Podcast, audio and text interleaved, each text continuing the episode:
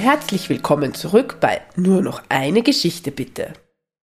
Heute öffnen wir Tür 15. Also, macht es euch gemütlich, spitzt eure Ohren und begleitet Lisabella bei ihrem aufregenden Abenteuer. Wo ist die Weihnachtsglocke? Blumi, die rote Katze, und Leo, der Hase, sitzen in der Küche. Leo versucht, Blumi davon abzuhalten, in das Zimmer zu gehen, wo seine Freunde schlafen. Da kommt die Rettung. Von draußen hört man ein lautes Miauen. Blumi sieht neugierig zum Fenster. Sie hüpft auf die Fensterbank. Du weißt ja, die Nacht gehört den Katzen. Es war schön, dich zu sehen, Leo. Bis bald, ruft sie Leo zu. Mit einem eleganten Sprung durch das Küchenfenster verlässt sie das alte Haus. Bis bald, flüstert Leo, ohne dass Blume es hört. Sie ist längst in der dunklen Nacht verschwunden. Leo atmet erleichtert auf. Das war aber sehr knapp, denkt er sich. Ich versuche noch ein wenig zu schlafen. Die restlichen Tiere und Lisabella haben von dem nächtlichen Besuch nichts mitbekommen. Sie schlafen tief und fest, als Leo zu ihnen zurückkehrt. Nur die magische Weihnachtsglocke blinkt kurz auf, als Leo sich wieder zu ihnen kuschelt. In der Früh werden die Freunde von einem lauten Schrei geweckt. Sie ist weg! kreischt Lisabella. Die magische Weihnachtsglocke ist weg! Wie kann das passieren? fragt Leo und erzählt den anderen von seinem nächtlichen Abenteuer mit der Katze Blumi. Am Ende sagt er, als ich mich wieder zu euch gelegt habe, war die magische Weihnachtsglocke sicher noch hier. Ich habe sie leuchten gesehen. Lisabella läuft panisch im ganzen Zimmer auf und ab. Wo kann sie sein? Alle machen sich auf die Suche nach der magischen Weihnachtsglocke. Keiner kann sich erklären, wie sie verschwinden konnte. Lisabella und ihre Freunde suchen das ganze Haus ab. Sie können die Weihnachtsglocke aber nicht finden.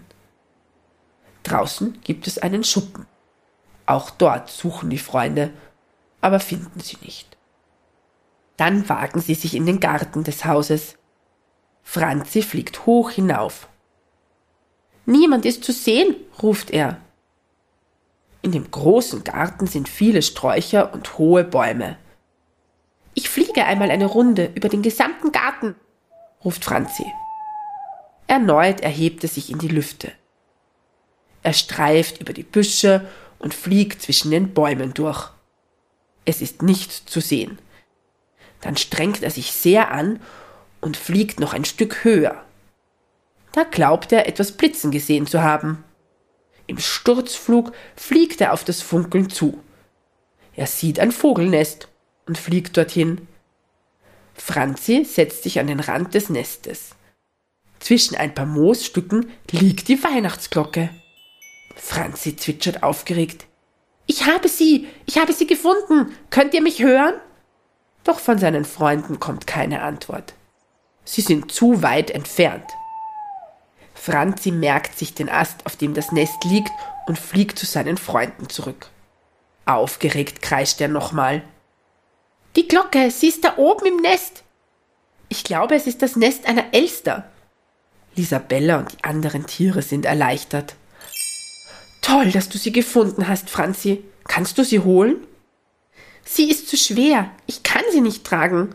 Was machen wir denn nun? Ich kann nicht gut klettern, sagt Hanni. Ich auch nicht, meinen Leo und Lisabella. Ich kann leider nicht fliegen und klettern schon gar nicht, sagt Carly. Ich könnte vielleicht hinaufklettern, meint Beppi, aber die schwere Glocke dann hinunterzubringen, schaffe ich nicht.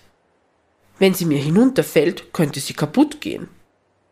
Können wir die Elster nicht einfach fragen, ob sie uns die Glocke zurückgibt? fragt Lisabella. Franzi erwidert, ich kann es schon versuchen. Aber die Elstern, die ich bis jetzt kennengelernt habe, waren sehr eigenwillig.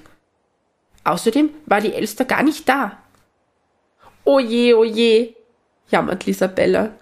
Jetzt sind wir so weit gekommen und nun ist die magische Weihnachtsglocke weg. Was sollen wir denn bloß machen? Ich werde nochmals zum Nest fliegen, zwitschert Franzi. Vielleicht ist die Elster ja mittlerweile da und bringt die Weihnachtsglocke wieder zurück. Franzi fliegt los. Oben angekommen, setzt er sich auf den Rand des Nestes. Die Elster ist nicht da. Franzi schaut sich um. Da kommt ein Eichhörnchen den Baum hochgeklettert. Hallo, sagt Franzi, wohnst du hier? Hallo, erwidert das Eichhörnchen. Ja, dies ist mein Baum. Ich sammle noch die letzten Nüsse ein. Dann begebe ich mich in den Winterschlaf.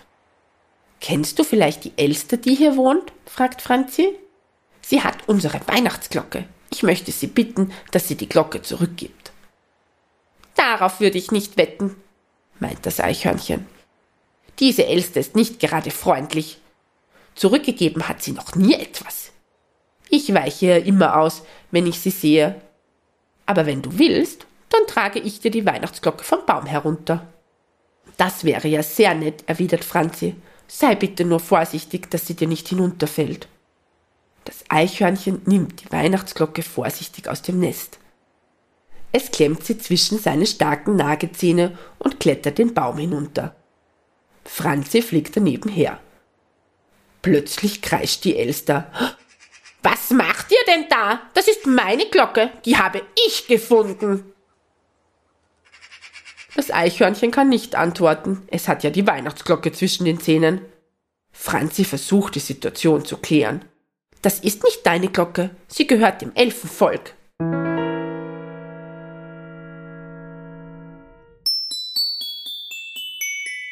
Die Elster die Glocke zurückgibt, erfährst du morgen. Baba.